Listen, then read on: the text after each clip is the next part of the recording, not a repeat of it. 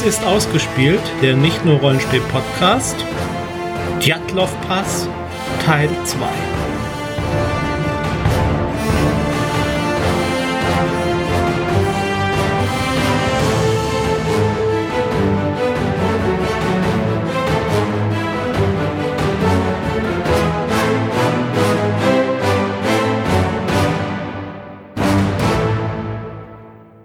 Im ersten Teil unserer Folgen zum Tjatlov-Pass-Zwischenfall haben wir euch die Expeditionsteilnehmer vorgestellt und haben euch erzählt, wie die Situation für die Retter aussah, als sie das Zelt der Expeditionsteilnehmer gefunden haben und wenig später die ersten Leichen. Im Folgenden geht es nun um das Schicksal der weiteren Teilnehmer und die Theorien darüber, was am Djatlov Pass passierte im Jahr 1959.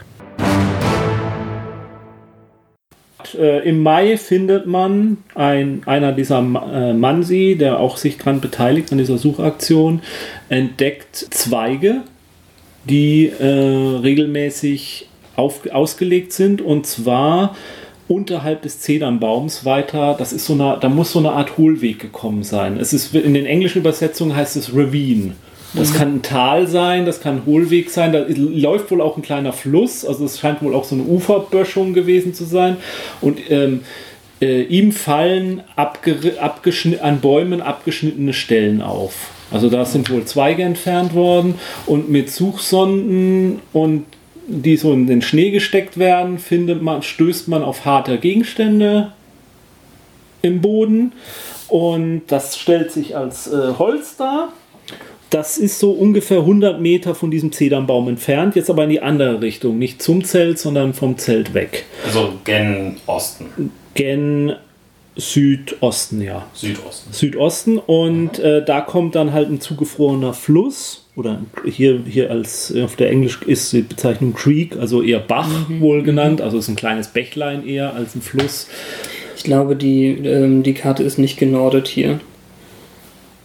Oder? ja, stimmt, stimmt, das ist mal? Quatsch. Nee, das ist Quatsch, du ja. hast recht. Das ist nicht Südosten, sondern das ist, das äh, ist Nordwe Nordosten. Richtung ja, Nordosten genau. muss das sein. Richtung Nordosten. Genau, die Karte, das hier ist falsch äh, himmelsrichtungsmäßig, nicht, nicht original.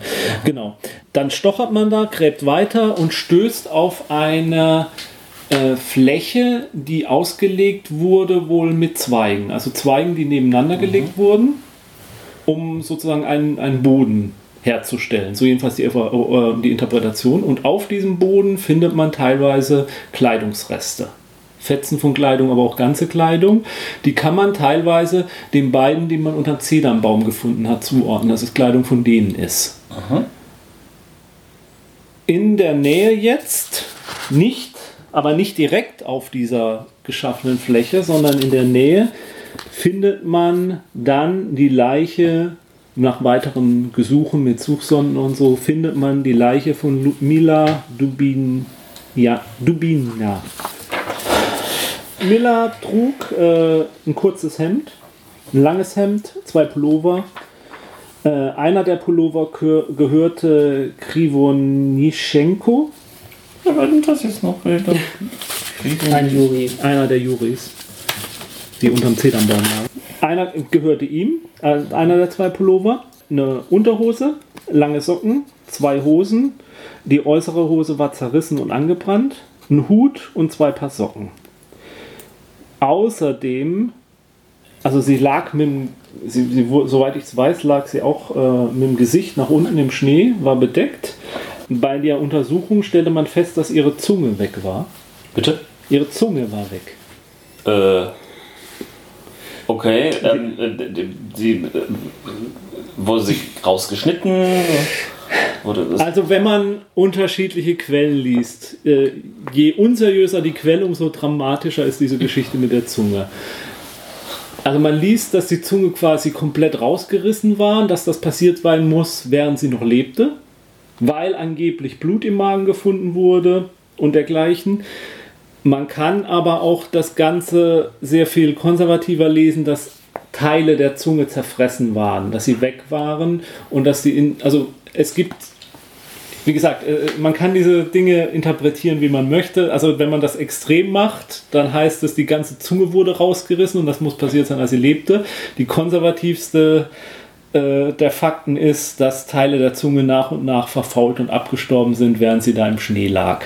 Und dass das auch nur Teile der Zunge sind und nicht die komplette Zunge rausgerissen wurde. Also es wäre auch denkbar, dass sie einfach durch das ganze Zähneklappern von der Kälte her in irgendeiner Form sich selbst da irgendwie... Nee, Nee, das, einfach nach dem Tod. Die lag nach dem ja Tod, die lag mit dem Korb im Schnee, Ja. dass da Mikroorganismen, die da im Schnee auch sind, die das, die angefangen haben, die Zunge zu zersetzen, ähm, dass das Wasser unter dem, äh, dass da, da ist der Schnee, dann liegt sie unterm Schnee, unten drunter, da läuft irgendwo der Fluss, dass teilweise da der Fluss schon wieder getaut war, unterirdisch schon wieder ein bisschen floss, dass das fließende Wasser da irgendwie Mikroorganismen durchsetzt hat, dass das, also man kann verschiedene Erklärungen dafür. Wie, wie gruselig man die Geschichte darstellen will, kann man das unterschiedlich interpretieren und die Informationslage ist etwas lückenhaft, wie es denn jetzt nun hundertprozentig wohl genau war.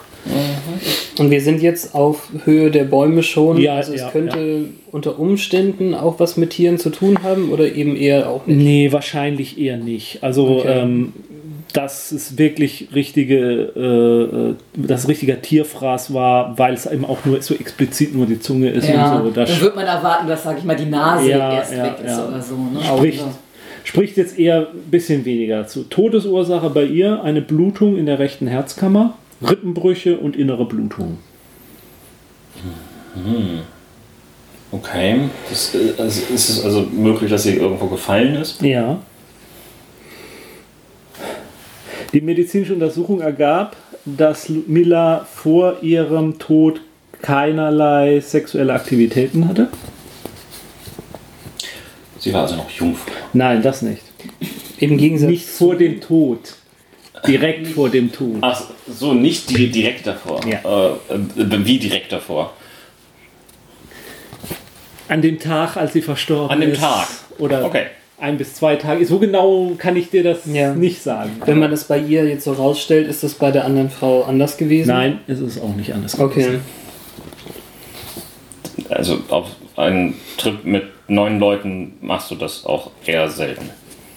Na gut, es, es gibt komische Orgien, aber. Also, Aber ich meine, wenn das so als Fakt hier hergestellt wird, dann äh, frage ich ja erstmal im Gegensatz zu. Nein, nein. Mhm. Ich habe ich, ich es jetzt nur hier gelesen und bei der anderen hatte ich es wohl vorhin mal überlesen, deswegen wollte Okay. ich. Der, die Frage ist durchaus gerechtfertigt. Man weiß auch nicht, wie abgefahren wir hier eine Theorie aufstellen wollen. Also, Ich, Naja. wie, wie, wie abgefahren ihr eine Theorie aufstellt, ich werde euch noch abgefahrenere liefern können. Ähm, ich hatte schon die raus, also schon hochgeblieben, ne? Also, ja, aber das ist.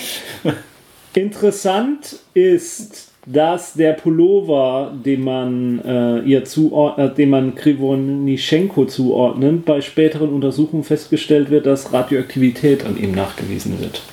Radioaktivität, Radioaktivität. an dem Pullover von Komiker. Ja, den sie jetzt Komiker. Juri, Ja, ist, ist- äh, Komiker Juri, der, der hatte ja irgendwo diesen drittgrößten nuklearen Unfall verursacht. Ja, also es ist, äh, es ist eine, Be es ist, also Radioaktivität teilt sich ja in Alpha-Strahlung, Beta-Strahlung und Gamma-Strahlung. Es ist Beta-Strahlung ähm, und diese Strahlung ist relativ hoch, die man feststellt. Also nicht, dass es unbedingt ihm natürlich so auftritt und ähm, es wurden mehrere Waschungsgänge durchgeführt mit diesen Klamotten, um zu gucken, nachdem es gewaschen wurde, wie hoch denn dann noch die Radioaktivität des Pullovers ist und dann immer wieder waschen, ob sich die Radioaktivität dann abbaut. Und da, der, ja- da sie ja im Schnee lag und dadurch Das wurde nachher. na, danach, Untersuchung nach den Untersuchungen. Also ich, ich, ich weiß gerade irgendwo, was macht der Komiker Juri für komische Experimente. okay. wurde halt festgestellt, dass die Radioaktivität vorher vielleicht sogar noch viel höher war, weil es ja lange Zeit. Und ähm, ja, die Vermutung ist natürlich, er hat in einem ähm, Labor gearbeitet, in dem mit Radioaktivität ging. Andererseits sagen viele, ja gut, aber niemand, der in so einen Unfall verwickelt wäre, würde so Klamotten dann länger tragen. Die waren ja erfahren, die wussten ja, wie man mit Radioaktivität zumindest umgehen sollte und dass Es man gab sicherlich auch damals schon sowas wie Geigerzähler oder ja, ja, deswegen hat man es ja auch festgestellt, wenn es sie nicht gäbe. so. Äh, stimmt, ja. genau. Also, das ist so eine dieser rätselhaften Sachen. Andererseits ich meine, die Radioaktivität, einige Autoren, die ich gelesen habe, haben die Radioaktivität auf radioaktiven Staub, der durch ähm, Atomtests verursacht wird, auch zurückgeführt. Und in dieser Zeit fanden noch überirdische Atomtests statt, sodass durchaus jemand auch mit diesen Dingen verseucht werden hätte können. Ähm, und äh, ist in irgendeiner Form ähm, äh, bekannt, ob das eine tödliche Dosis war? Jedenfalls nicht auf, auf kurze Sicht tödlich. Okay. Also vielleicht, wenn man das fünf Jahre lang trägt, dann hat das vielleicht Einschränkungen auf die Gesundheit, aber Geh mal kurz mein T-Shirt wechseln. ja. Wie lange war denn dieser Unfall jetzt her seit der Expedition? Ich glaube, das waren schon drei Jahre, oder? Zwei oder drei Jahre? 57 war der. 57, Zwei Jahre. Ja, zwei Jahre. Ja. Also anderthalb. Ja, also es war halt spät. Also tatsächlich eher unwahrscheinlich, dass es daher.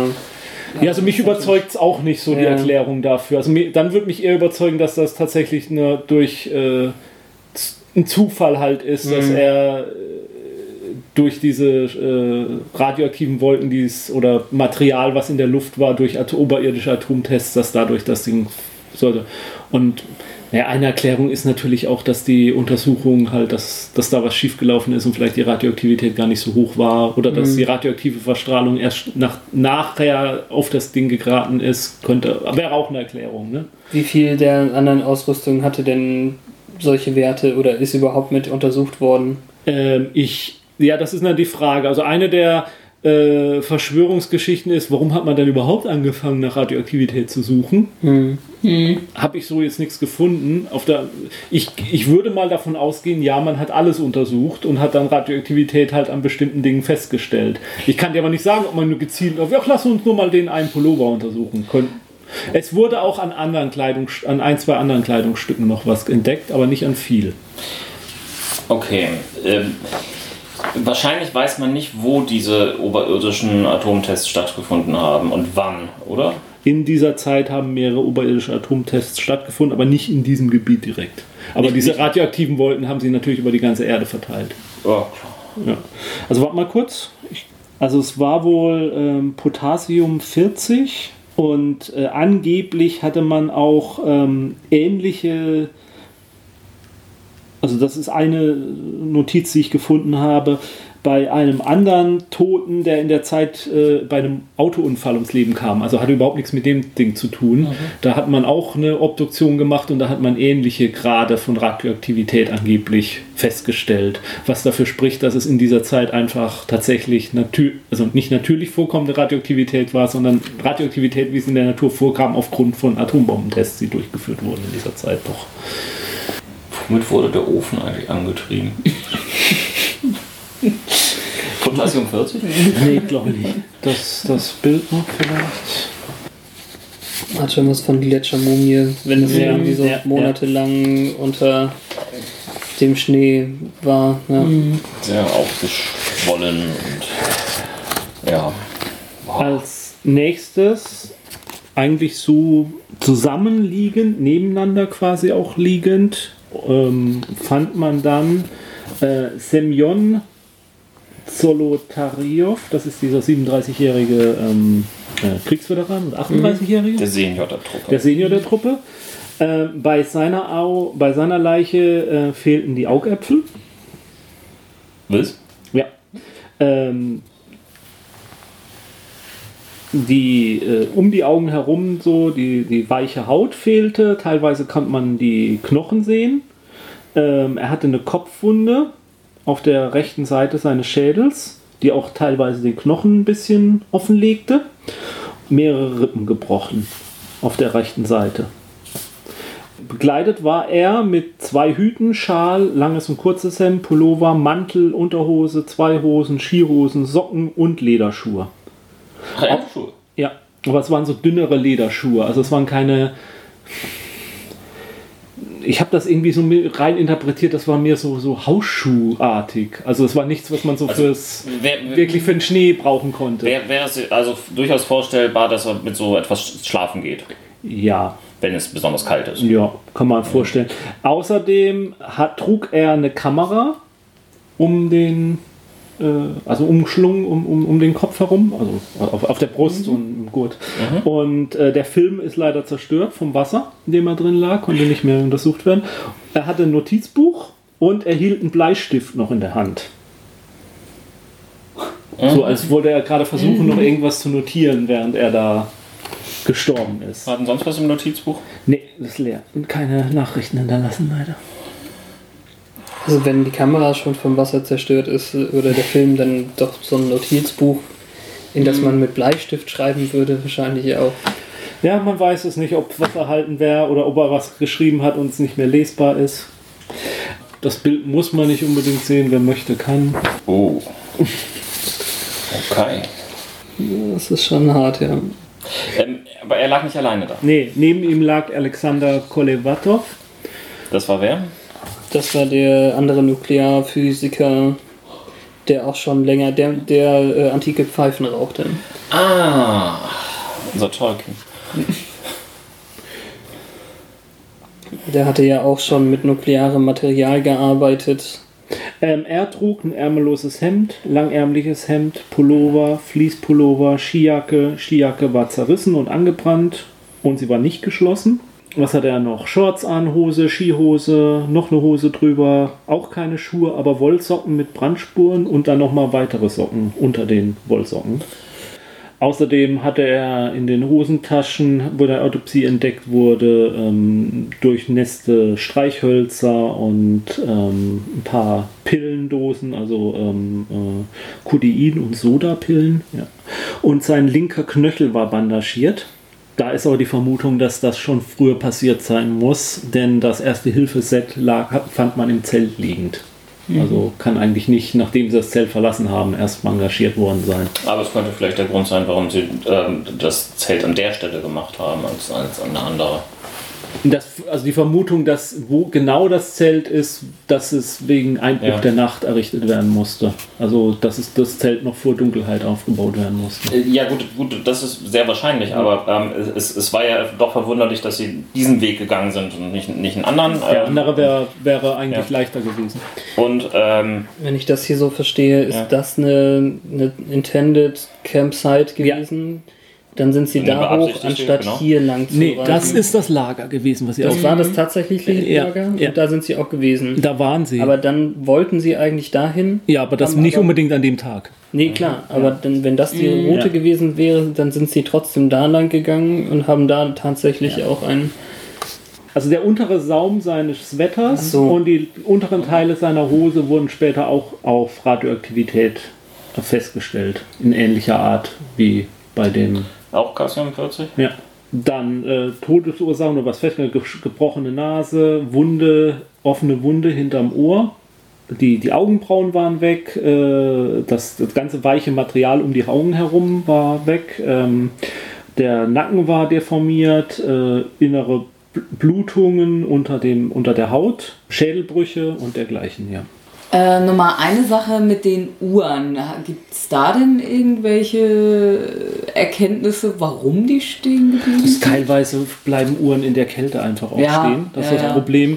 Äh, der Klassiker aus den Krimi-Geschichten ist natürlich, das Opfer fällt um, die Uhr zerschlägt sich und zeigt dann genau in dem Moment halt die Todeszeit an.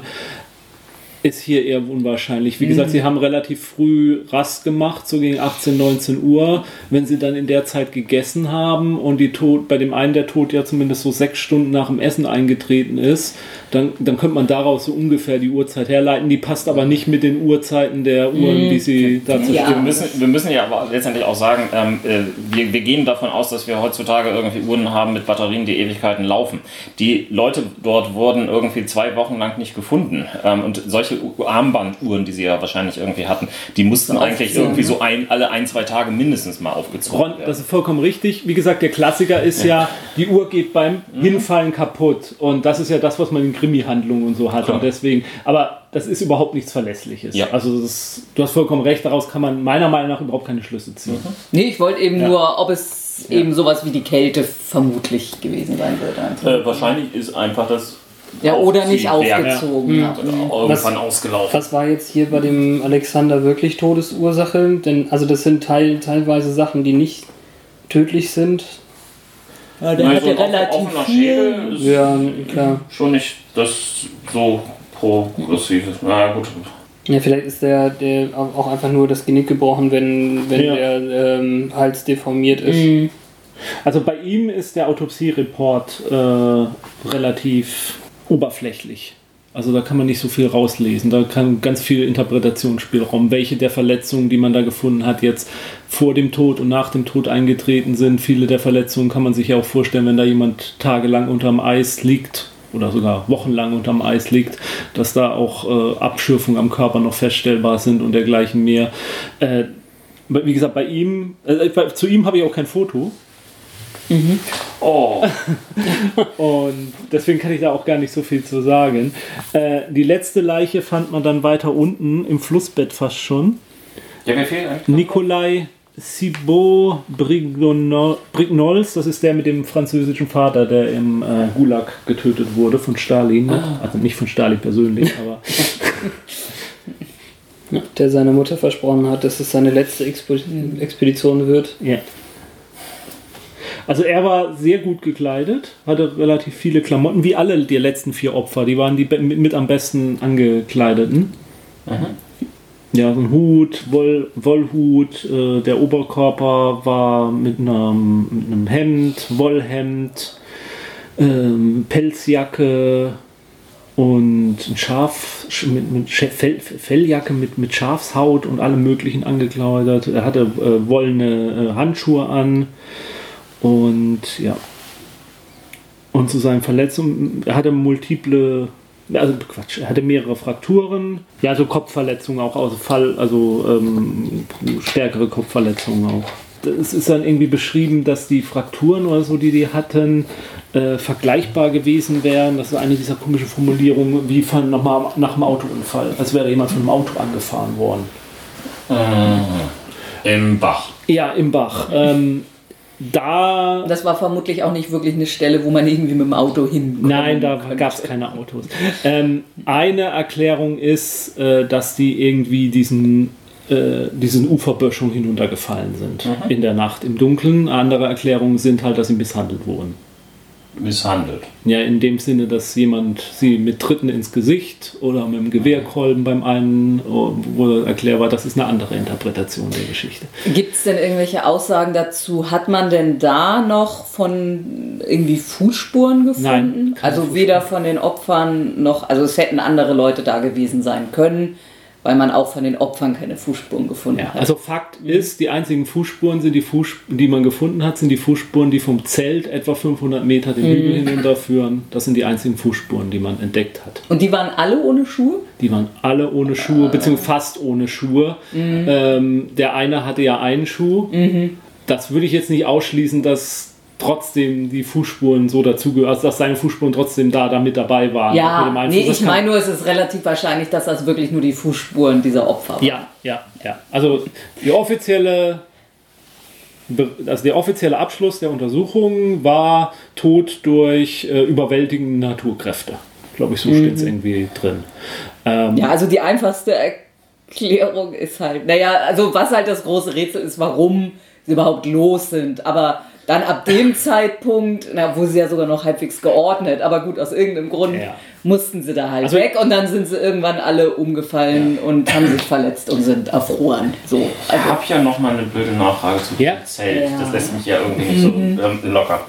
Der normale Zeltzugang, es wird ja eine Seite geben, die man irgendwie aufknöpfen Ja, ja, oder mit ja. einem Reißverschluss oder so etwas öffnen konnte. Äh, war der äh, noch leicht gängig? Also ich habe nichts darüber gefunden, dass der nicht leichtgängig war. Also wurde nirgendwo irgendwas gesagt, das war ganz schwierig, den aufzukriegen oder dergleichen mehr. Ich glaube, du kannst davon ausgehen, dass das Zelt in einem Zustand war, als sie losgefahren sind, dass sie das Zelt so hergerichtet haben, dass das für diese Expedition geeignet war und dass man da auch das Zelt nochmal geölt hat. Es gibt wirklich keiner, nein, Roller, ich ich will nur sagen, es gibt keinerlei Anhaltspunkte dafür. Ja, ja, ja. Okay. Schade. Ich kann dir sonst noch mal. So sah das Zelt aus, als man es entdeckte. Und da, das ist der Eingang. Okay. Das heißt, es ist natürlich jetzt irgendwie ziemlich niedergedrückt. Ja. Ähm, es sind ähm, die beiden Hauptstellstangen ragen raus. Sind wahrscheinlich irgendwo in, unten im Boden verankert. Ja. Darf ich mal kurz unterbrechen? Also das waren, war ja dann am 20. Sind sie, ist das gefunden worden? Ja, am 20. Also das waren ja schon zweieinhalb Wochen. Es wurde am 26. gefunden, steht da. Achso, am 26. Ja, Entschuldigung, am ah, 26. okay, Februar. und äh, passiert ist es ja wahrscheinlich in der Nacht vom 1. auf den 2. Genau. Also- weil, da, also, weil danach gibt es keine Ja, Tagebucheintragungen ja. mehr. Gut, also äh, so gesehen äh, hat das Zelt vermutlich noch nicht so ausgesehen in der Nacht, als sie da weg sind. Sondern da ist ja noch Ja, eine ja, ganze ja, Zeit natürlich. vergangen, da wird noch eine ganze Menge Schnee nachträglich draufgekommen. Also vielleicht mal jetzt äh, zur Details vielleicht noch, die dann vielleicht wichtig sind. Also in der Nähe des Zeltes fand man auch einige Skier, die in den Boden reingesteckt waren. Und es gibt ein Bild von dem Zelt vor dem Zwischenfall, wo man diese Skier reingesteckt sieht. Und wenn die Suchmannschaft dann dieses Zelt findet, stehen diese Skier immer noch genauso reingesteckt da. Das ist einer der Gründe, warum gesagt wird, es könne keine Lawine gewesen sein. Weil die Lawine müsste auch diese Skier dann irgendwie mit erfasst haben und umgeknickt haben. Einfach nur mal, also die Lawine ist das, sage ich mal, mundänste Erklärung. Angst vor einer Lawine. Die liegen dann nachts im Zelt und irgendwie geht eine Lawine ab oder sie hören das Geräusch von einer Lawine, die trifft sie, sie verlassen panikartig das Zelt und rennen, äh, gehen da runter, Dings, weil sie diesen äh, Gefahrenbereich verlassen wollen. Was gegen die Lawine spricht, ist, es ist eigentlich nicht unbedingt ein Gebiet, das bekannt ist für Lawinen. Andererseits, es war wohl, wenn es eine Lawine war, war es auch nicht so eine klassische Lawine, wo die Schneeberge so sich so runterhäufen, sondern ein Abrutsch von einem ganzen Schneefläche, die sie vielleicht sogar selber durch den Aufbauen des Zeltes schon locker gemacht haben. Es war wohl nicht so kalt an dem Tag. Das, äh, es war sehr stürmisch, was ja auch dafür spricht, dass da irgendwelche Dinge locker gemacht werden können. Und dass dann so eine ganze ähm, Eisfläche insgesamt runterrutscht. Schneeflächen. Eine ganze Schneefläche insgesamt runterrutscht, gegen das Zelt rutscht. Und diejenigen, die am Kopf, also gegenüber, äh, am, am hinteren Ende des Zeltes geschlafen haben, von diesem rutschenden Schnee erfasst werden, davon diese mehrere Frakturen. Und durchführen, am Kopf auch Verletzungen erleiden, aufraffen, in Panik halt das Zelt verlassen, den, Z- den Weg hinunterwählen. Vielleicht wollten sie ja auch zu ihrem normalen Lager, verlieren aber in der Dunkelheit die Orientierung, gehen den anderen Weg. Vielleicht ist es auch Absicht, dass sie den anderen Weg, wissen wir nicht. Sie gehen da hinunter, kommen dann wieder zu sich, stellen fest, dass sie vielleicht einen Fehler gemacht haben. Sie vielleicht noch genug Zeit gehabt hätten, sich anzuziehen. Sie machen da unten ein Feuer. Der eine Teil der Gruppe, der am schwersten verletzt ist, für den bauen sie da unten am, am, am Fluss dieses Lager, mit, das sie mit, mit Holzern auskleiden, legen die da hin. Die anderen machen dieses Feuer, klettern vielleicht den, äh, den, den, den, den Baum hoch, um Aussicht zu halten. Wo ist denn jetzt das Zelt? Wo müssen wir hin? Wie gesagt, es ist wahrscheinlich ziemlich dunkel, wahrscheinlich ziemlich schwer, den Weg zu finden. Dann gehen die halt den Berg hoch. In ihrer Erschöpfung brechen sie dann auf dem Weg zusammen. Die am Feuer sterben, irgendwann sterben die da in dem Lager, beziehungsweise die in dem Lager sterben, gehen zu denen, die unterm Baum gestorben sind glauben die Leichen von ihren Kleidung frei, was total normal ist. Sie müssen irgendwie überleben. Die können mit ihrer Kleidung nichts mehr anfangen, wickeln sich davon ein, sterben vielleicht als letztes da unten. Das wäre so eine Erklärung. Was gegen diese Erklärung spricht, ist, wenn die tatsächlich schon im Zelt diese Frakturen erlitten haben, warum sind die dann so in Kolonne darunter marschiert, ganz gelassen? Es sieht so aus, als wäre niemand von jemand anderem gestützt oder getragen worden. Jedenfalls werden, wurden die Spuren so interpretiert. Es, es ist eine, die Interpretation der Suchmannschaft, auf die wir uns verlassen müssen. Wir können jederzeit sagen, bestimmte Details sind falsch interpretiert worden, bestimmte sind falsch überliefert worden, falsch dargestellt worden. Wir wissen es aber nicht. Deswegen würde ich vorschlagen, wir bleiben bei der offiziellen Interpretation, wie die Spuren interpretiert wurden. Wenn ich die mache, dann spricht die Art der Spuren, wie sie runterführen, gegen die Lawine. Wie das Zelt dasteht, wenn es aufgefunden wird, mit diesen Skiern und so, spricht eher gegen die Lawine. Die Tatsache, dass in diesem Gebiet eigentlich selten Lawinen auftreten, spricht eher dagegen, aber nicht ganz komplett, auch wenn selten Lawinen auftreten, können an dem Tag Lawinen auftreten. Was meiner Meinung nach wiederum dagegen spricht, ist, dass die sehr erfahren waren und selbst wenn sie mit einer weiteren Lawine gerechnet hätten, hätte sich meiner Meinung nach alles, was ich über diese Leute gelesen habe, was ich über Tjatlov gelesen habe, hätte der seine Truppe zusammengehalten, hätte gesagt, Leute, zieht euch die Schuhe an, macht euch fertig. Das bringt nichts, da rauszugehen und dann zu erfrieren. Aber vielleicht haben sie in Panik doch gemacht. Und warum haben sie das aufgeschnitten auf der Seite? D- Der Eingang war frei. Wenn die Lawine kam, kam sie von oben. Sie hätten das aus dem Ausgang rausgekonnt. Nach meiner Interpretation. Das ist mal. Aber ich schließe es trotzdem nicht aus. Vielleicht ist es trotzdem die rationalste Erklärung. Ja, gut, gut, gut, der Eingang war frei, aber kann, er kann trotzdem in irgendeiner Form block, blockiert gewesen sein und irgendjemand kriegt Panik. Ja. Aber, äh, und, und zückt das Messer, um das sich da rauszuschneiden. Was dagegen spricht, ist, wie breitflächig das aufgerissen worden ist. Denn, also, sorry, das, äh, wenn, wenn, wenn sie dort irgendwo so, so halb panisch raus, dann äh, reißen sie es nicht, nicht groß weiter. Ja.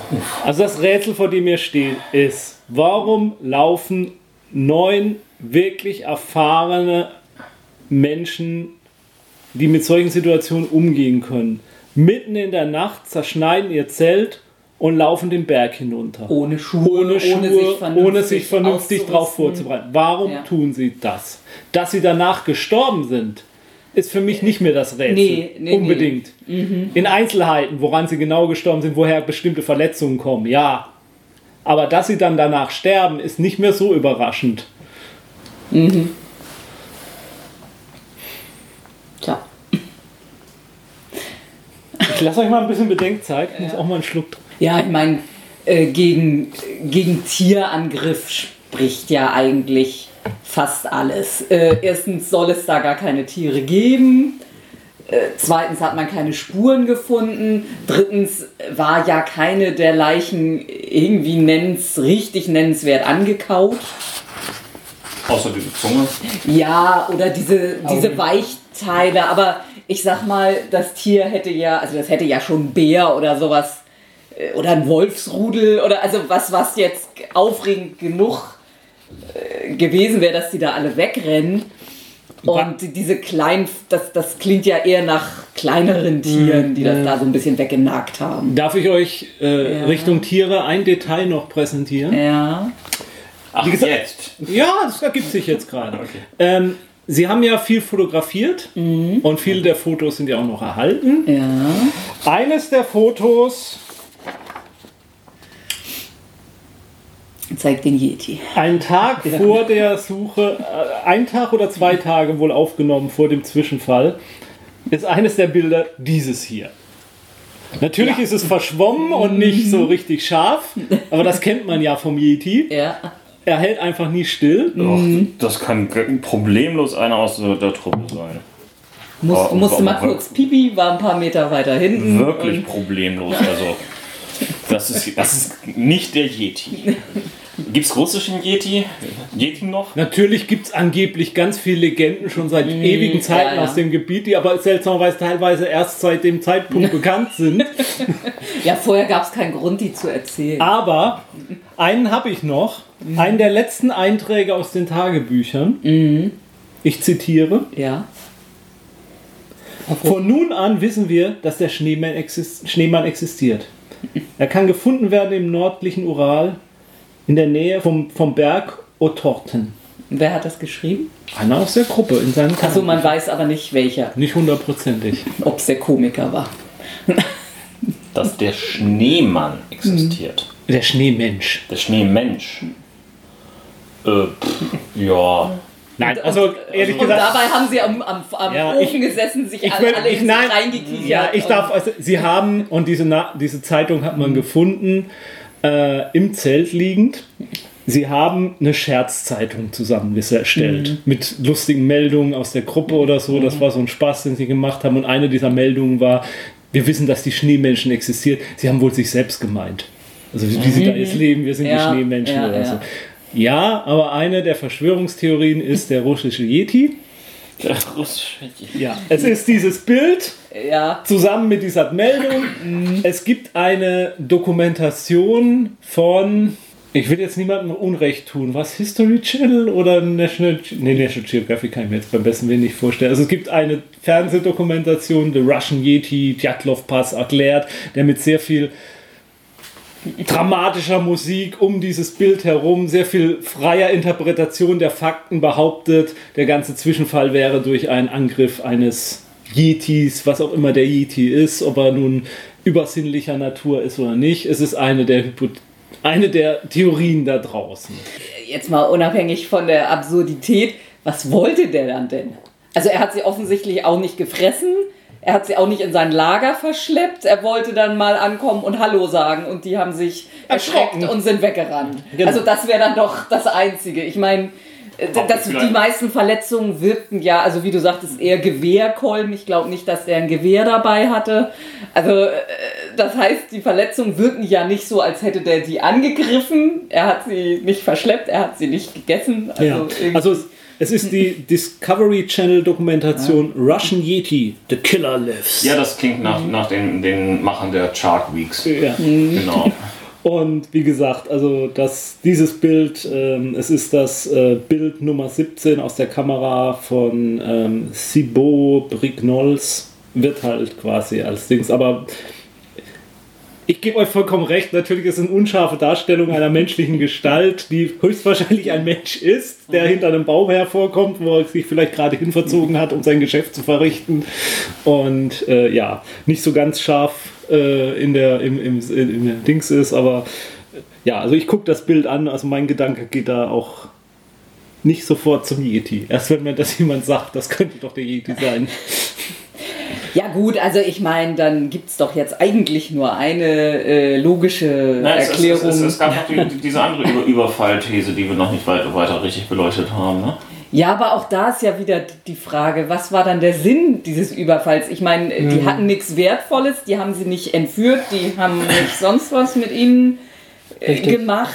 Die Ähm, sind jetzt auch okay. nicht, nicht alle bestialisch verprügelt oder angegriffen worden, Aus- sondern nur vereinzelte Wunden. Also Ich gehe geh einfach mal so aus, aus, aus, aus dieser reichhaltigen Trope-Schublade Ja, ähm, ja, ähm, äh, Schublade von irgendwelchen komischen äh, Fernsehserien und Filmen. Ähm, wie wäre es, wenn äh, diese, diese Einheimischen irgendwie sauer drauf waren? Die hatten ja irgend so einen komischen Namen. Ja, Mansi. Ma, ma, ma, ma, Maxi? Mansi. Mansi. Die Mansi, ähm, die, die wollen diesen Berg für sich haben, weil heiliger Berg und äh, weißer Mann ist, na, äh, äh, die sind wahrscheinlich auch weiße Männer, aber ähm, äh, diese, diese, diese blöden Studenten und so weiter, äh, die, die wollen sich hier gar nicht erst haben. Ähm, wir jagen dem mal ordentlich Schrecken ein. Ja, und eigentlich wollten sie sie nur wegjagen. Einer ist durchgedreht, hat mit einem Gewehrkolben zugeschlagen und Ja, so ist eine Art. Es war der religiöse Typ, der am Ende durchdreht. Ja. Also, die Mansi kannten die Gegend, die konnten vielleicht auch sehr gut ihre Spuren verwischen, wäre ihnen sehr, sicherlich sehr gelungen. Ähm, sie waren in der Gegend, äh, dem Weg, den sie gewählt haben, die Gruppe, führte sie auch auf so einem Jagdpfad der Mansi längs. Äh, die haben auch überall an ihren Bäumen so komische Markierungen hinterlassen. Also die Mansi, das sind so Jagdmarkierungen, mit denen sie äh, sich gegenseitig Informationen zukommen lassen. Das sieht dann so aus. So abgeschabte Stelle am Baum, in die dann so Zeichen eingelassen sind. Das war eine, anfangs eine Theorie, als man das zerfetzte Zelt gefunden hat. Als man noch nicht wusste, dass die von innen aufgeschlitzt wurde, sondern dass man gedachte, die wären halt mit irgendeiner Gruppe. Ähm, es gibt keine speziellen heiligen Orte, von denen man sie in dieser Gegend oder Ja, so ja, das erzählen ja, nur nicht. klar. Also es ist eine Erklärung, es gibt aber bis auf die, den Zusammenhang, dass die Gelegenheit vielleicht da wäre, gibt es keine physischen Beweise für diese Theorie, sage ich mal. Also die ist, die, die ist da draußen, die kann man glauben oder nicht, aber die haben auch keine Geschichte, dass sie da Leute überfallen. Und auch danach und jetzt sind da, das ist ein Gebiet, was Da touristisch sind davor ständig Leute wird. hoch und danach Ja, ja, warum Leute jetzt ausgerechnet die Gruppe? Was man jetzt gegen die Mansi wieder einwenden kann, die haben sich auch an der Suche beteiligt aktiv. Die haben ihre Hunde hingebracht, haben die mitgeholfen bei der Suche und alles. Also die, die haben das auch geduldet, dass die Leute da tätig waren und so, auch während dieser Suchaktion oder so, da gab es keine Zwischenfälle in irgendeiner Art. Also ja, ist eine Theorie, aber wie soll ich sagen, ähm, Ja, die hat nicht viel Substanz, meiner Meinung Ja, nach. meine, man könnte es natürlich auch noch, die sind dahin, äh, haben die aufgeschreckt, also auch jetzt eben so als Plan und haben gesagt, oh, ihr müsst hier ganz schnell weg und oh, das Zelt geht nicht auf, warum auch immer sie das erfunden haben, um noch mehr Panik zu machen, dass sie das, aufschneiden. Genau, oder so. Zugehalten. Und haben dann los, jetzt folgt mir. Und dann hat er sich verpieselt und dann haben die sich verirrt und sind verendet. Gut, äh, was wir aber sonst noch als Theorie haben, ähm, wir, haben ja ein, eine Gruppe. Und äh, äh, es gibt zumindest eine Dreiecksgeschichte in, in, in dieser Gruppe und wahrscheinlich auch ansonsten irgendwo, ähm, ja, äh, es sind, Menschen, ähm, das heißt, also auch da kann irgendwas von innen passiert sein. Das heißt, es, also, es wäre auch denkbar, dass sie halt da drin irgendwo einen, einen durchgeknallten äh, Typen hatten. Vielleicht irgendwie ist einer der Strahlengeschädigten äh, durchgeknallt, weil er irgendwo plötzlich äh, der Meinung Zombie war, geworden. ich sehe Yetis oder so, sowas. Ja, ähm, richtig. Spricht auch wieder dagegen, wie geordnet die Gruppe zusammen den Berg runtergegangen ist. Ähm, wenn da einer durchdreht. Also sagen wir mal, eine Theorie, einer von denen dreht durch, rennt diesen Berg runter, zerschlitzt der Schein, rennt raus. Warum rennt ihm die ganze Gruppe hinterher? Würde da nicht ein Teil der Gruppe im Zelt bleiben? Warum? Na, mach, ma- machen wir es andersrum. Ähm, er, er, er dreht im Zelt durch. Ja. Äh, die Gruppe flieht aus dem, dem, dem Zelt einigermaßen. Ähm, ähm, Maßen. er bleibt dann allerdings im Zelt zurück erstmal. Und erst später beruhigt er sich wieder irgendwie. Ähm, oh, nee, das wäre jetzt ein Klischee, wenn ich sage, irgendwie seinen Wodka-Rausch äh, lässt ab. Aber Sie hatten eine Flasche Alkohol dabei.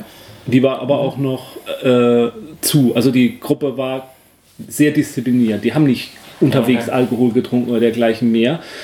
Also die, diese Dings einer inneren Querele. Ähm, ich äh, ganz kurz nochmal zu dem Mansi, was halt gegen äußeren, also äh, es gab in der Gegend auch äh, Gefangenenlager. Es gab auch das Gerücht, dass aus diesem Gefangenenlager jemand entkommen sein könnte, der dann auf diese Gruppe getroffen ist. Was sowohl gegen das als auch gegen die Mansi auch noch spricht, ist, es wurde nichts gestohlen. Das Geld der Gruppe war noch da, es sind keine Wertgegenstände entwendet worden, es wurde alles gefunden. Das Bei dem Mann, sie hatten wir ja jetzt schon andere Motive, aber Ja. da stimmt jemand entflohenes, hätte Ja. doch das Geld mitgenommen. Das ist aber auch eine karge Gegend da. Auch Ja. diese Mansi, äh, die leben da ja nicht oder lebten zu der Zeit ja nicht äh, im Überfluss. Die hätten sich alles gerafft, was sie irgendwie kriegen können. Die hätten das so nicht liegen lassen. Ähm, eine Theorie vielleicht, die äh, um deine Querelen innerhalb. Wir haben ja jetzt unseren 37-Jährigen, dessen Vergangenheit auch etwas widersprüchlich ist. Er hatte bei der Autopsie wurden auch sehr zahlreiche Tätowierungen an seinem Körper entdeckt. Ähm, von, von der Armeezeit noch, seine, seine Geburtsjahr hat er wohl tätowiert, dann aber auch Abzei von, von die Rang, ähm, die Standarten von, von seiner Truppe oder so irgendwie, wo dann andererseits Angehörige behaupten, sie hätten die Tätowierung vorher noch nie gesehen, dass er die überhaupt hätte oder so. Auch sehr widersprüchlich. Ähm, eine Theorie ist, dass er dass das Ganze eine Geschichte, die zusammenhängt mit dem Kalten Krieg. Und zwar entweder, dass Semyon irgendwie für den KGB gearbeitet hat und dass eine, die Tarnung dieser Truppenexpedition, äh, dieser Expedition nutzte, um in dieses Gebiet zu kommen, um sich dort mit jemandem zu treffen. Und zwar mit irgendwelchen CIA-Leuten, die abgesprungen sind da mit dem Fallschirm, um da so einen Austausch durchzuführen und das irgendwie durcheinander geriet. Das, da, da passierte dann irgendwas. Irgendwas lief bei der ganzen Geschichte schief. Ähm, dass das auch, äh, dass er Sem- war auch dass einer Sem- von denen mit den sch mit schwereren Verletzungen. ja, dass Semyon auch ähm, sozusagen Doppelagent war, quasi dem CIA so angedient hätte, angeblich würde er ihm Geheimnisse verraten, in Wirklichkeit aber doch für den KGB gearbeitet hat. Die CIA-Leute irgendwie misstrauisch wurden, als sie da auf die getroffen sind und aus dieser ganzen Geschichte. Was dagegen spricht, es gibt keine Spuren dazu. Ne? Also, Äh, Und, und was, was dagegen spricht, ist irgendwie, äh, hey, wenn ich mich mit äh, CIA treffe, dann tue ich das mitten in Russland, nicht irgendwie an der Grenze zu anderen Staaten, wo die CIA mal eher irgendwie jemanden hinbringen könnte. Naja, das weiß ich nicht. Also, keine Ahnung. Also das ist. Äh, wa wa warum nicht? Springen da mit, mit, mit ihrem Spionageflugzeug in der Zeit da mit, mit, mit Fallschirm in dem, genau in diesem Gebiet ab, ist Es menschenleer. gab auch damals so. bestimmt schon sowas wie Radar. Ja, aber das ist ja noch vor diesen Geschichten mit den U-2-Flugzeugen und so, die angeblich nicht zu finden waren von denen. Also da gab es schon noch diese ganzen Flüge rein ins russische Gebiet auch und so. Ähm, aber ja, auch dafür gibt es natürlich keine physikalischen Anhaltspunkte. Es ist reine Spekulation, es ist rein die Unterstellung, dass er halt nicht so richtig in die Gruppe reinpasst von seiner Dings. Eine Sache ist ja auch, äh, da er so gut am, mit, am besten angezogen hatte und auch diese Kamera um hatte, ist eine Theorie, dass er nach draußen gegangen war mhm. und draußen irgendwas gesehen hat und fotografiert hat. Und dazu würde ich euch auch gerne mal ein Bild zeigen. Ich dachte, die Kamera war kaputt. Also ja, nicht, nicht von seiner Kamera, aber vielleicht von einem anderen äh, Bild. Also was ein Phänomen, was in der Zeit sie vielleicht dazu gebracht haben könnte, das Zelt zu verlassen. Und das ist natürlich. Ich glaube auch, dass. Ähm, also das, was in der Kamera noch war, ist sicherlich kaputt gewesen, aber vielleicht Filmdosen mit fertigen mhm. Filmen. Ja, ja. Die vielleicht sogar in einem Zwischenlager da oder so. Okay, das ist äh, ein komplett überbelichtet verwackeltes Ding. Irgendwie Licht. Ja, also man sieht da so was Rundes. Ja, ja was auch immer, ne? Das sieht nach, nach, nach ähm, Gegenlichtfotografie aus. Ja, also ähm, eine der Erklärungen sind äh, unerklärliche Feuerbälle, die man in dieser Gegend angeblich gesehen Aber hat. Aber das war doch in Tunguska. Und einige Jahre früher. Ja, ähm, Feuer, Feuerbälle am Himmel, die auch berichtet wurden von anderen Gruppen, die in dieser Zeit in diesem Gebiet unterwegs waren. Also seltsame Himmelserscheinungen ähm, und dass die Gruppe halt nachts eine dieser Himmelserscheinungen gesehen hat und deswegen in Panik geraten ist. Und dieses Foto ist das letzte Foto auf einem äh, Film von ich weiß nicht von wem der von welchem der äh, über, äh, der Toten das war, also nicht von von Semyon, aber von einem anderen. Und dass er damit das sozusagen was festhalten wollte, was da am Himmel zu sehen war, irgendwelche leuchtenden Bälle. Wie gesagt, es gibt tatsächlich Berichte von anderen Gruppen, angeblich auch in der gleichen Nacht. Wenn man aber dann ein bisschen näher reinguckt, stellt man fest, irgendwie zeitlich stimmt das sowieso doch nicht so übereinander. Also die, die einzigen Berichte, die ich gefunden habe, waren vom 17. Februar, was ja schon etwas später war als dieser Zwischenfall. Und dieses Bild äh, ist, eine der Erklärungen ist halt auch, dass das ein als man die Bilder entwickelte, war das letzt, war die Kamera, war der Film in der Kamera noch drin und das letzte Bild war noch nicht geknipst. Und um den Film rauszukriegen, musste der Fotolaborassistent halt erstmal einmal mhm. nochmal durchratschen. Und äh, er wusste ja nicht, er hat drauf gedrückt, weil er nicht wusste, ob die Ratsche schon gemacht wurde von dem, der vorher fotografiert hatte. Deswegen muss er ja einmal drücken, machen, um den Film überhaupt rauszukriegen, um belichten zu können. Deswegen, dass das einfach nur ein, mhm. ja, die Kamera nach unten gehalten hat. Äh, vollkommen egal. Ja. Ursprünglich, es geht um diese Feuerballerscheinungen, die angeblich in dieser Gegend immer wieder wahrgenommen wurden. Und eine der Erklärungen für diese Feuerbälle sind äh, Raketentests. Und zwar von Interkontinentalraketen, die in der Gegend durchgeführt, äh, die nicht genau in der Gegend, aber die am Himmel zu sehen waren. Und zufälligerweise hatten wir ja jetzt gerade vor kurzem diese Geschichte mit der Falcon äh, Rakete, Falcon 9 Rakete, die über ähm, die, die, deren Start zu sehen war in, über äh, ganz vielen Amerika über amerikanischen Städten. Da wurden in letzter Zeit ganz viele Videos und Bilder davon gezeigt. Das waren ja ganz tolle Kugelerscheinungen mhm. und so. Und ähm, so, dass solche Raketenstufen oder wenn die Raketenstufe halt abgesprengt wird, dass das halt auch tatsächlich am Himmel wahrnehmbar ist. Mhm. Ähm, das könnte eine Erklärung sein für die solche Feuerballwahrnehmungen. Wie gesagt, mehrere Erklärungen gibt es dafür, dass es da auch geheime Raketen, dass ein Teil dieser Rakete genau dort in der Nähe dann runtergefallen ist und die in Panik geraten sind und da weggerannt sind. Dann Angst vor einer Lawine hatten. Ja, Angst vor einer Lawine hatten oder halt auch, da, da fällt jetzt was vom Himmel runter, wir rennen weg, das ist sowas in Panik. Der KGB kam dann an und hat das alles vertuscht, weil man das ja nicht wissen wollte, das durfte ja keiner bekannt geben, dass da, das, was da ist. Der KGB hat lieber alles vertuscht. Oder sie sind Zeuge von irgendwas geworden, was sie da nicht sehen wollen, von geheimen Waffentests, die angeblich da in der Gegend stattgefunden haben. Mhm. Okay. Ja, also was ich die ganze Zeit sagen wollte, also da ja die ganze Zeit diese Frage ist, warum sind die da so geordnet runtergegangen? Ja. Also muss ja ganz klar sein, dass Jatlov die alle umgebracht hat. Er war der Anführer, er hat dafür gesorgt, dass sie alle ohne Schuhe da geordnet runtergehen und dann wollte er sie unten dem Winterkönig opfern und dabei unsterblich werden oder sowas und das hat halt leider irgendwie nicht geklappt. Aha. Irgendwie sowas in der Art. Ah, du, Irgendwas mit Kultisten und Verrat. du, meinst, du, du, meinst, du meinst, es war so eine Mischung aus Mutprobe und, und seltsamen Sachen und so nach dem Motto, äh, damit ihr jetzt euer Abzeichen kriegt, euer Seepferdchen, ähm, müsst ihr jetzt irgendwie ja. in Socken durch den Schnee. Oh ja, oder er kann ja schon sein, dass er sie in, na, so weit in Panik versetzt hat, dass er gesagt hat, dafür haben wir keine Zeit. Oder aber tatsächlich im Sinne von fürs Abzeichen müssen wir da jetzt mal kurz runtermarschieren. In Socken. Und ja. Ist So. mir egal, wie ihr jetzt hier rumliegt. Okay. Ja. Ja gut, und das mit seiner Unsterblichkeit hat. Vielleicht hat es auch geklappt, weiß man nicht. Nee, ist da dann noch nicht mal besonders weit den Berg wieder Ja, hochgekommen. ja, ne? ja. Also es ist, ja, es ist alles ein bisschen schwierig. Ich habe vorhin äh, durch einen unbedachten Blick in deine Notizen ein Stichwort aufgeschnappt. Da möchtest du wahrscheinlich auch noch drauf kommen. Teleportationsexperiment.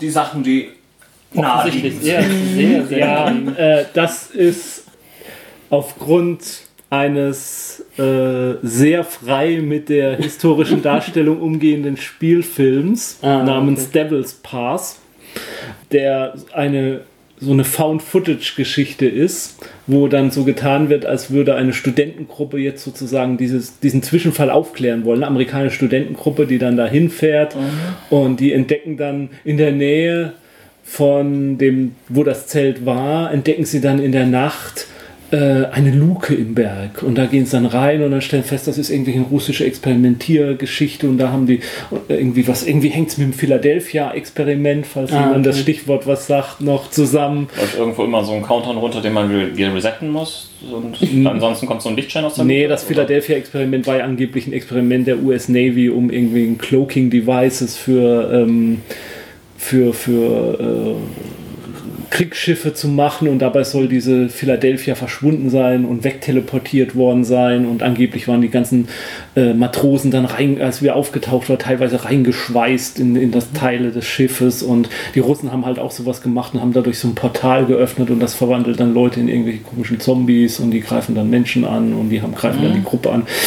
Plausibel. Ja, und dieser Film Devil's Pass, äh, das ist halt so bisschen die Story dieses Films und der geht sehr, sehr locker mit den Beweisen und Tatsachen um und äh, ist jetzt auch nicht sonderlich spannend. Meiner Meinung nach. Okay. Gibt es denn sonst noch Medien, die das Ganze verarbeitet haben? Es gibt ein Computerspiel, dessen Namen mir jetzt gerade nicht einfällt, aber das kann ich ja nochmal verlinken, was äh, die Szenerie da hat. Sonst wüsste ich jetzt im Moment nichts. Es gibt ein paar Romane, ein, zwei. Ähm, und äh, es gibt zig Sachbücher. Äh, unter anderem das Sachbuch Dead Mountain von Donny Eicher, der in die Gegend gefahren ist. Und der hat eine ganz, auch noch eine Theorie entwickelt, die ich euch nicht enthalten will. Und das ist Infraschall. Äh, ja, das eröffnet. Hä? Ja, also ähm, ich hatte ja vorhin schon mal erwähnt, es war wohl eine recht stürmische Nacht. Und äh, wenn der Sturm durch die Berge pfeift, erzeugt er ja diverse Geräusche. Und die hört man und manche Geräusche hört man nicht. Also zum Beispiel der Föhnwind in den Alpen, der erzeugt ja auch äh, Infraschall. Und der ist für Menschen nicht wahrnehmbar, Infraschall. Der ist irgendwie auf, auf Tonfrequenzen, die der Mensch nicht wahrnimmt. Aber es gibt bestimmte Tonfrequenzen im Infraschallbereich, die auf Menschen negativ wirken können. Und zwar hat man Experimente gemacht. Äh, Richard Wiseman hat da ähm, mit 900 Studenten, glaube ich, so ein Experiment gemacht, in dem sie ein Konzert gegeben haben und haben während dieses Konzertes Infraschall Sounds reingespielt in diese ganze Aufbau und aber ohne dass ich irgendwann wusste, wann diese Infraschallgeräusche da während des Konzertes gespielt werden und circa 30 Prozent der Beteiligten haben gemeldet, während diese Infraschalltöne zu hören waren, haben sie sich unwohl gefühlt, haben Panikattacken bekommen, ähm, haben ähm, sich übergeben teilweise auch und dergleichen. Und äh, die Theorie von Donny Eicher, und die viele auch aufgenommen haben, ist halt, dass bestimmte Felsformationen, wenn der Wind da weht, diese Infraschallgeräusche erzeugen. Diese Leute nachts in ihrem Zelt lagen, am Einschlafen waren oder schon schliefen, plötzlich diese Infraschallgeräusche hören, die halt auf Menschen wirken können, dass sie Panik, das ist bewiesen, dass Menschen dadurch Panik in, äh, in, entsteht, äh, dass sie in dieser Panik aus diesem Zelt geflüchtet sind, da runtergerannt sind, sich da dann wieder beruhigt haben, wieder gemerkt haben, wir haben jetzt einen ganz schlimmen Fehler gemacht und versucht haben, teilweise wieder hinzukommen, irgendwie zu überleben und dabei dann umgekommen sind. Ist eine Erklärung, ich halte sie nicht für vollkommen abwegig. Sie ist tatsächlich wissenschaftlich untermauert. Was dagegen spricht, ist, bei diesen Experimenten hat man festgestellt, dass nur so circa 30 Prozent von Leuten darauf reagieren. Hm. Wenn man das jetzt mal grob runterziehen auf die Leute, sind geraten drei Leute in Panik. Ja, dann haben wir aber immer noch sechs Leute, die eigentlich nicht in Panik geraten sind. Warum gehen die da runter? Außerdem sind sie ja nicht in Panik runtergerannt. Wir kommen immer wieder auf diese. Naja, gut, da könnte man sich jetzt sowas vorstellen, dass die, die nicht in Panik sind, schon merken, das ist jetzt nicht nur einer, der hier was hat, sondern mehrere. Also irgendwas muss da dran sein und wir gehen dann jetzt. Andererseits hätte man auch gesagt, da hätten die doch Zeit haben müssen, sich die Schuhe wenigstens anzuziehen. Gruppen, so, ne? also, Gruppenpsychologie, mh. Massenpanik, vielleicht mh, sogar ja. aus, ausgerechnet äh, Djatlov selber gerät mh, in Panik, unser herrlicher junger Anführer. Äh, wir rennen ihm alle nach. Es ist vorstellbar, ja. ja ich halte es ja. für nicht abwegig, aber. Der würde ja in, in Panik geraten und dann vielleicht mit dieser Panik sogar umgehen können. Ja. Dann können wir ja jetzt auflösen, liebe Zuhörer, warum ihr euch jetzt während dieses Podcasts so unwohl fühlt. wir haben das eingespielt extra. Also das Buch Dead Mountain von Donny Eicker ist durchaus empfehlenswert. Ich fand das gut. Also der baut, er hat die, er baut immer seine eigene Reise dorthin parallel und dann immer parallel die Station, was die erlebt haben, als sie dort waren. Also er macht das Geschichte, ein guter äh, Journalist und, und Autor meiner Meinung nach. Ähm, ja. Äh, eine Theorie ist noch äh, halluzinogene Pilze. Klar. Mitten im Winter. Ja. Ne, effektiv ist es quasi die, die, dieselbe Theorie wie der Infraschall ja. in, mhm. in Substanz. Ja, also Schroms nennen sich die Dinger, die die Mansei wohl äh, zu sich führen. Das sind Pilze, die da unter bestimmten Bäumen, Pinienbäumen wachsen, weil die Sporen der Pilze wohl mit den Piniensamen irgendwie weitergetragen werden und deswegen mhm. wachsen die hauptsächlich unter Pinienbäumen. Mhm. Und die enthalten eine ziemlich starke äh, Wirkstoffe.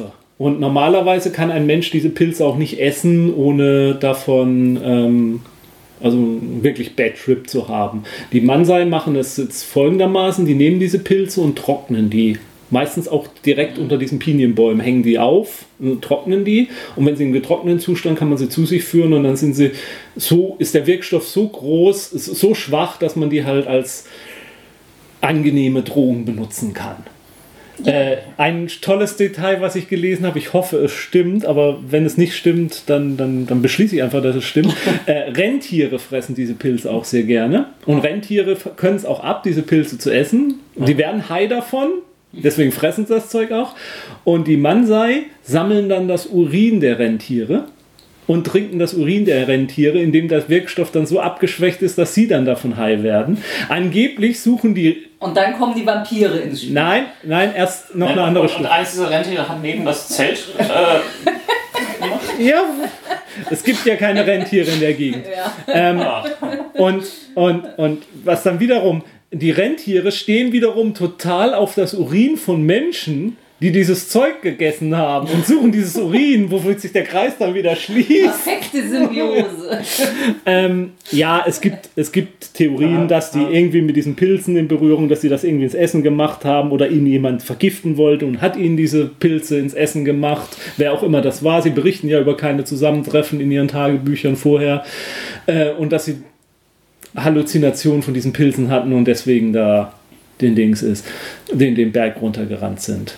Und wir sind uns jetzt sicher, dass Räumer Juri voll unschuldig ist, weil er nicht da war in der Uni.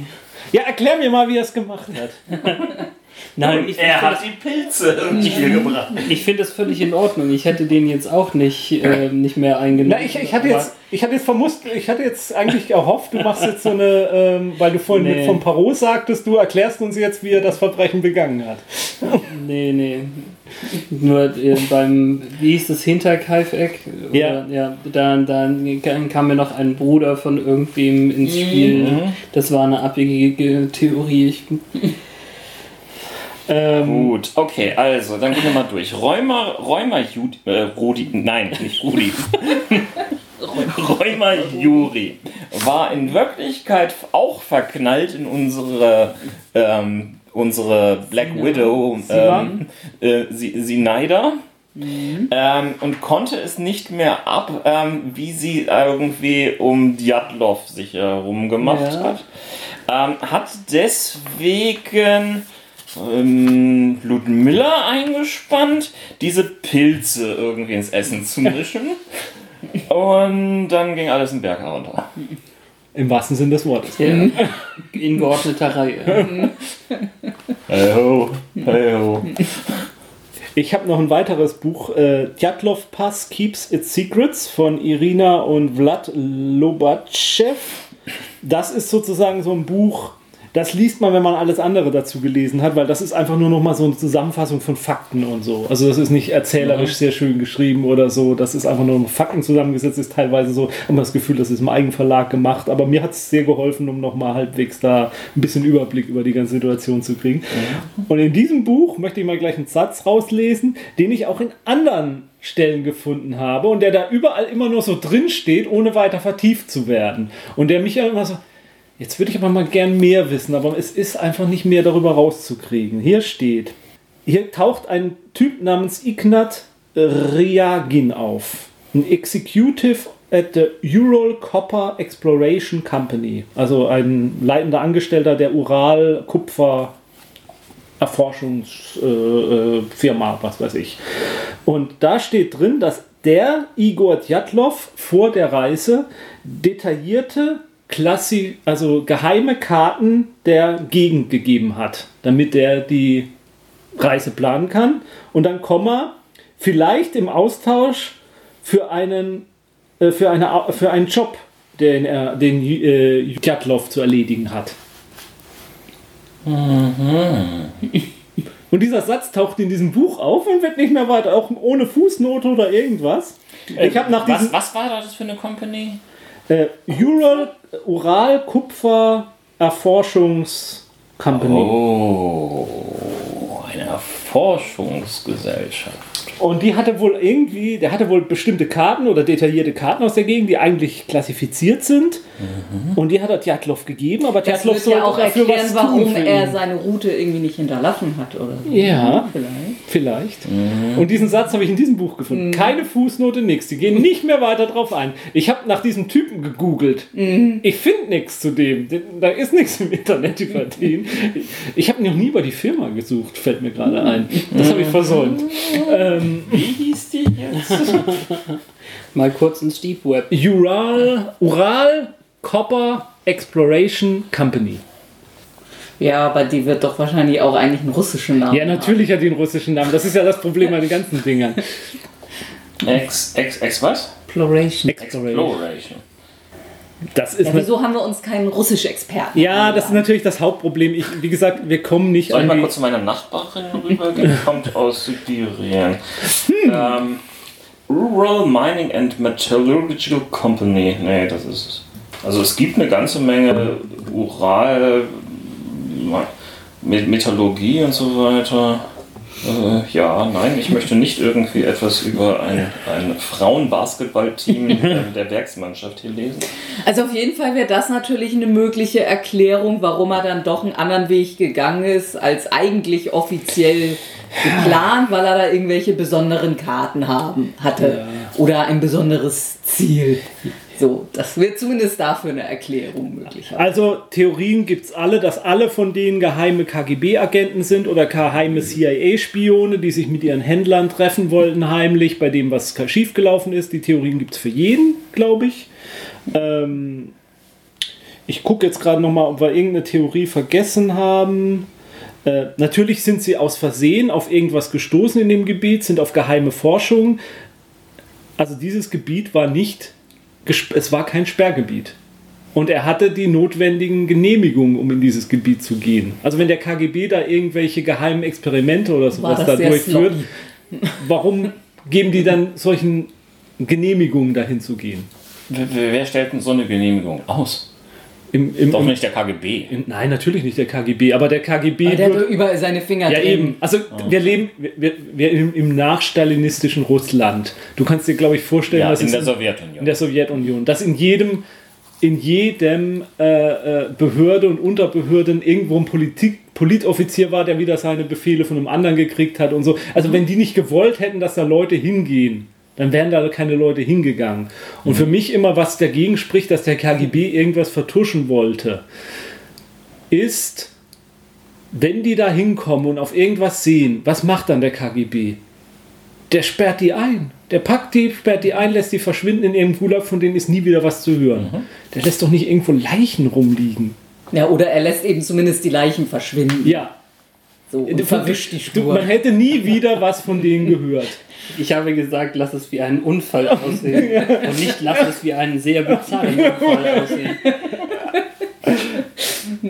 Aber vielleicht auch doch, vielleicht aus welchen Gründen auch immer sind sie gestört worden oder es gab Rang, Rangeleien unter, äh, zwischen verschiedenen KGB-Abteilungen. Warum? Natürlich könnte es so gewesen sein, aber ich, ich finde, es ist nicht sehr wahrscheinlich. Und ganz zum Schluss geht der KGB-Agent dann noch in das Zelt rein durch den Eingang, macht von innen fein säuberlich alles auf, äh, ähm, schneidend, äh, technisch irgendwie, stellt die Schuhe wieder rein und geht dann Ja, raus ja. und knüpft es nochmal wieder zu, das Zelt. nee, Ja, UFOs. Hatte ich doch schon. Ja, Ja. ist eine der Erklärungen. Einer der Chefermittler, also einer der ersten Ermittler, die ja vor Ort waren und da gesucht ist, war ein äh, Lev Ivanov. Und der soll 1990 nochmal später in dem Interview gesagt haben, er ist während der Untersuchung angeblich nach Moskau gerufen worden. Und als er aus Moskau zurückkam, hat, äh, hat er dann sofort angeblich dafür gesorgt, dass jegliche Informationen innerhalb dieser For Dings, die irgendwas auch nur zu, im Zusammenhang mit irgendwelchen Himmelserscheinungen oder so sind, sofort stillgeschwiegen werden müssen und rausgestrichen werden müssen aus allen Reporten und so.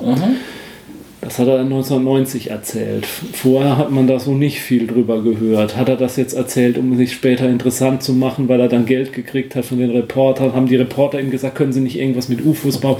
Wir wissen es nicht. Vielleicht war es tatsächlich so. Vielleicht wollte der KGB tatsächlich was vertuschen. Vielleicht hat Moskau tatsächlich gesagt, naja, die haben da vielleicht eine von unseren geheimen Raketen gesehen und deswegen äh, schreibt, streicht da mal was raus, wenn da irgendwas über Feuerbälle steht.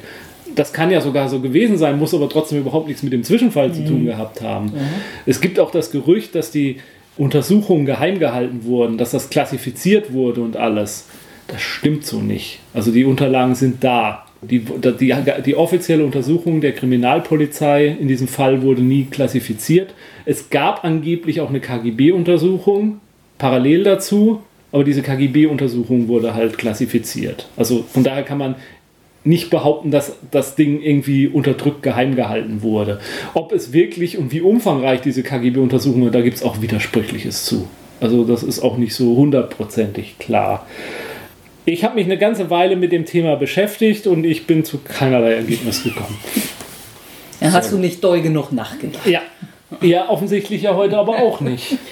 Ja, es ist alles so ein bisschen und das, ich glaube, das Riesending ist, dass die die Hälfte oder fast die Hälfte der Leichen irgendwie schon ähm, so dermaßen ähm, halb verwest waren, dass, dass man gar nicht so viel daraus sehen konnte. Also ich Also- meine, hier bei dem äh, Halbfranzosen oder wie auch immer, ähm, der, der hatte noch die schwersten Verletzungen und lag im fließenden Flussbett oder ist das ein getrocknetes Flussbett eigentlich? Das war zugefroren in der Zeit.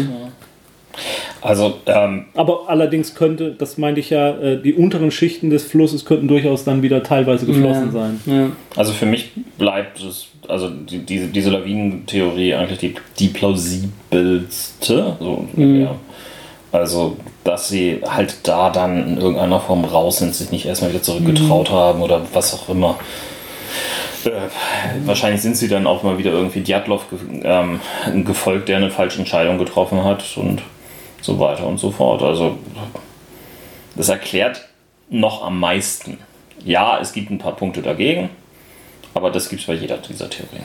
Also das Problem sicherlich ist, dass es von den ganzen Details, die ich geschildert habe, vielleicht teilweise Dinge sind, die dann doch so nicht waren. Die irgendwie in der Übertragung falsch dargestellt wurden, die falsch interpretiert wurden von den Leuten, die das untersucht haben oder die vielleicht auch äh, danach durch den Zeitablauf einfach oder so.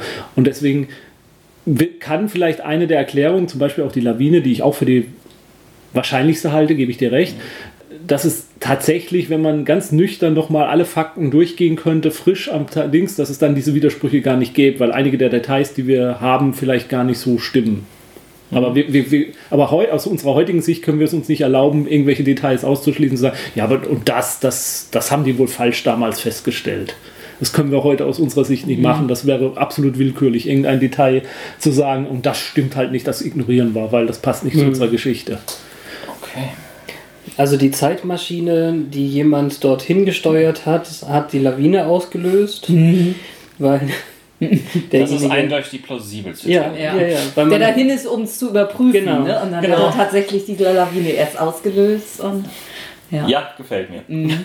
Nee, also was doch passiert ist, äh, einer hat bei seinem Reisewurf ein Auge Saurons gewürfelt und eine mhm. Gefahrenepisode ausgelöst und Djatlov in seiner Eigenschaft als und Führer sie, sie hat, dann, mehr, hat dann die Probe nicht Sie bestanden. konnten es nicht mehr durch gemeinsames Singen, weil die, ähm, ähm die, die, genau. äh, die, die Laute ja. war ja unten. Genau, genau, genau. sie konnten auch nicht musizieren, um das ja. zu retten. Um, äh, oh, du spielst zu seltsame Rollenspiele. Ja, aber um um vielleicht nochmal ähm, äh, einer Kritik vielleicht vorzubeugen, dass wir äh, etwas fantastischere Erklärungen zu schnell abtun. Also man muss zum Beispiel auch den äh, teilweise skeptischen Untersuchern dieser äh, Zwischenfälle ähm, nochmal entgegentreten. Die sind teilweise auch zu vorschnell mit bestimmten äh, Theorien gewesen. Es gibt zum Beispiel das ähm, das, das war auch eine Erklärung dafür, eine ganz nüchterne Erklärung, was da passiert ist oder Erklärung Paradoxical äh, Undressing nennt sich das. Ja, das, das habe ich ja gemeint. Ne? Die, denen ist so kalt geworden, dass sie sich entkleidet haben, um genau. dass es wärmer wird. Genau, also ja. wenn du einen bestimmten Grad der Erfrierung hast, sterben deine Nervenenden ab und feuern so, dass du den Eindruck hast, dir ist zu warm. Eigentlich erfrierst du, aber die, deine sterbenden Nervenenden senden dir ein falsches Signal und du fängst an, dich auszuziehen. Und ich habe bei einigen skeptischeren ähm, Ermittlern oder, oder Interpreteuren der, der, der, dieser Vorfälle halt gelesen, hey, das ist ganz deutlich erklären, diese Umstände. Und da spricht eigentlich alles für mich dagegen, dass es so ein Fall war, weil ja. ich glaube einfach tatsächlich, äh, die haben sich nicht da draußen ausgezogen, sondern bestimmt, erstens die Schuhe haben sie da oben gelassen, die haben sie gar nie erst angehabt. Mhm. Und nachher dann, dass sie so offen rumgelaufen sind oder so, ist meiner Meinung nach daran zu erklären, dass bestimmte Leute, die während sie tot waren, nochmal entkleidet haben und sich die Kleider dann kreuz und quer und so. Also wo man es vielleicht interpretier rein interpretieren könnte, dass das mit diesen Nervenenden ist, zum Beispiel bei Tjatlov, der mit offener Jacke dann da hochläuft. Mhm. Dass er im letzten Moment dann, wenn er stirbt, mhm. sich die Jacke noch aufreißt und dann da zusammenbricht im Schnee. Das wäre eine Erklärung auch dafür, dass er da mit offener Jacke hochläuft. Mhm. Und andere ja auch, also war ja nicht nur er, der da dann nachher die Jacke nicht mehr geschlossen hatte, zum Beispiel. Ja, es kann auch einfach sein, dass ähm, die Jacke irgendwie klatschnass ist und er äh, hofft, dass. Aber bei äh, den Temperaturen kann es eigentlich nicht, nicht nass sein. Was natürlich? Du hast Schnee. Ja, aber der Schnee, der, der Schnee so schmilzt ja nicht. Nee. Ja, sicherlich, wir brauchen es ja. Nee, also das glaube ich bei den Temperaturen, dass viel, nee. viel Flüssigkeit ergibt irgendwie. Ja. Und die hatten ja auch Kleidung an, genau für dieses, um auch sowas mhm. vorzubeugen. Also, ja. Ja, also ich ich glaube nicht, dass man jene Erklärung finden wird, die, nee, die hundertprozentig Außer überzeugt. mit einer Zeitmaschine vielleicht. Und, ja, und alle Details da. Ähm, und wir haben auch nicht alle Theorien abgefrühstückt. Und wir haben auch nicht, ich habe es auch nicht mit Sicherheit nicht geschafft, euch jegliches absurdes Detail.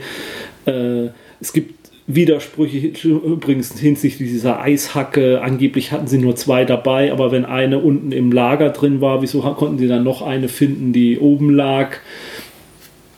Gibt es Erklärungen für, ähm, das sind tausende von Details, man kann sich in diesem Fall komplett verlieren. Also je tiefer man reingeht, umso widersprüchlicher wird es, umso mehr Details gibt es, die dich verwirren, umso mehr Widersprüche entdeckt man, die man dann wieder nachlesen muss. Also beim ersten Lesen dieser ganzen Bücher habe ich das Gefühl gehabt, irgendwie, das kann man nie ordnen oder zusammenbringen. Im zweiten Durchlauf hatte ich dann, dann doch schon das Gefühl, okay, man kann bestimmte äh, Gruppen zumindest bilden, die dann erklärbar werden.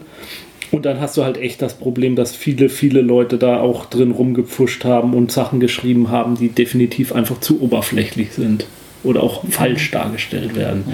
Und das fängt schon bei, der, bei den Namen dieser Berge an. Mhm. Aber nichtsdestotrotz, also irgendwie so als, als, als, auch auf, als Aufhänger auch für eine Rollenspielgeschichte durchaus geeignet. Oh, oh, oh, oh okay. Ich überlege mir nur gerade, was willst du, willst du dann einen Mittelplot draus machen oder willst du irgendwie deine Gruppe irgendwie als Total Particle irgendwie umkommen lassen? Nö, also äh, das Naheliegendste wäre für mich, irgendwas geschehen zu lassen, dass die Gruppe auf irgendwas trifft, anfängt zu ermitteln und dann Verbindungen zufällig mit diesem. Da, 1959 gab es doch so einen Zwischenfall. Hängt das irgendwie damit zusammen? Irgendwelche geheimen Tagebücher von Judin oder so findet und ja, oder der auf seinem Sterbebett nochmal eine Gruppe zusammenruft und jetzt dann gestehen will, was damals tatsächlich passiert ist. Ja, die dann, Seite des Zeltes mit Hypnen, Psychotropen, Pilzen eingerieben. Ja,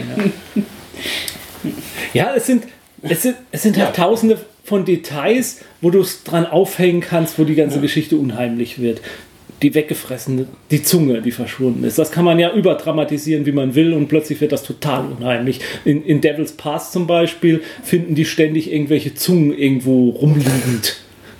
Ähm, also in dem Spielfilm. Ne? Genau. Ähm, in die Radioaktivität. Mhm. Ne? Also angebliche Atombombenexplosionen in der Nähe, äh, abgestürzte geheime Raketen, die die Radioaktivität verursachen je nachdem, was man liest, ist diese Radioaktivität viel schlimmer gewesen noch und alle, alles war radioaktiv verseucht da in dem Gebiet. Natürlich die Geschichte, dass da einer plötzlich aus der Gruppe umdreht, weil er angeblich krank ist. Kann man rein interpretieren, was man möchte. In, jedem, in jeder Krimi-Geschichte ist das natürlich ein, zumindest ein Red Herring, mhm. der dich äh, misstrauisch machen lässt und wo du nachermitteln musst. Die Tatsache, dass da einer total äh, unvermittelt im letzten Moment neu in die Gruppe da reinkommt, der eigentlich so nichts mit der Gruppe zu tun hat, der auch irgendwie so ein bisschen so eine komische Vergangenheit hat, bei dem es, habe ich auch gar nicht erwähnt, teilweise Widersprüche gibt, wie er denn wirklich hieß. Ähm, angeblich teilweise falsche Namen benutzt hätte, was aber vielleicht auch nur über die Übertragung oder mhm. so dann. In den Ermittlungsakten fehlen einzelne Seiten. Habe ich nur nicht erwähnt rationalste Erklärung nach. Ich arbeite in der Behörde, ich weiß, wie oft einfach auch mal verloren gehen und verschwinden und verfächert werden. Aber natürlich hat da, ist da jemand dunkles irgendein Verschwörer natürlich hingegangen und hat die entscheidenden Hinweise aus den Akten rausgerissen. Ja. Das sind überall natürlich Aufhänger, äh, wo, wo man eine Story drum stricken könnte. Und natürlich endet es damit, dass deine Gruppe selber da vor Ort hingehen muss und irgendwas, ein schreckliches Geheimnis aufdeckt. Okay. Ja. Und Du hast natürlich, wenn man da ein Abenteuer drauf strickt, äh, und ich, ich wiederhole es nochmal, theatlovpass.com, du kriegst da Handouts über Handouts, ne? Zusammen tausende von Bildern und ähm, ja, Kannst das ist quasi ja die fertige Rollenspielkampagne schon. Mhm. Ja, nicht ganz. Wie gesagt, du musst einen Aufhänger dafür ja, drumherum ja. machen. Ich, es ist jetzt nicht dieses, komm, lass uns mal die, die neuen Studenten da spielen. Also das wäre jetzt ein bisschen arg. Äh, ja, also keiner von uns hat bisher irgendwie Cthulhu reingebracht hier als Mythos. Ja, naja, mit Kultisten habe ich angefangen. Ja, oh, gut, okay. Die sind nicht exklusiv auf, Nein. Gut, okay, das war der Zwischenfall am Datdorf Pass. Ich hoffe, es hat euch gefallen. Ja, also ich gehe nicht langlaufen fahren irgendwie. Gott sei Dank wohnen wir in, in einem sehr flachen, naja, ganz flach auch nicht, aber na gut, Langlaufski sind natürlich auch im Flachen, aber egal. Wir sind hier keine 23 mehr. Nee. Wir sind zu alt, keine Studenten und weit weg von allen Betten. Äh, ja. Dann lassen wir euch, liebe Hörer, mit diesen unerklärlichen Vorkommnissen allein. Macht selber draus, was ihr wollt. Vielleicht habt ihr eure eigene Theorie, dann schreibt sie uns gerne in die Kommentare. Ja, und auch Verbesserungen, wenn wir hier irgend, wenn ich hier irgendwas falsch dargestellt haben sollte, was ich mit Sicherheit getan habe. Dafür ist einfach das Thema zu umfangreich, als dass man das jedes Detail sich im Kopf behalten kann. Vielleicht kann mir auch jemand genauer erklären, ob der Ofen jetzt zusammengebaut war oder nicht. Ich bin mir jetzt im, absolut immer noch nicht sicher. Stellt Jens auch ein paar phonetische Aussprachregeln Ja, unbedingt. ähm, und äh, in ein bis zwei Jahren kümmern wir uns dann um das nächste Geheimnis. Aber bis dahin, ja, verschwört schön weiter. Kann jetzt jemand endlich mal diesen Infraschallgenerator ausstellen? Ich hab den gar nicht angemacht.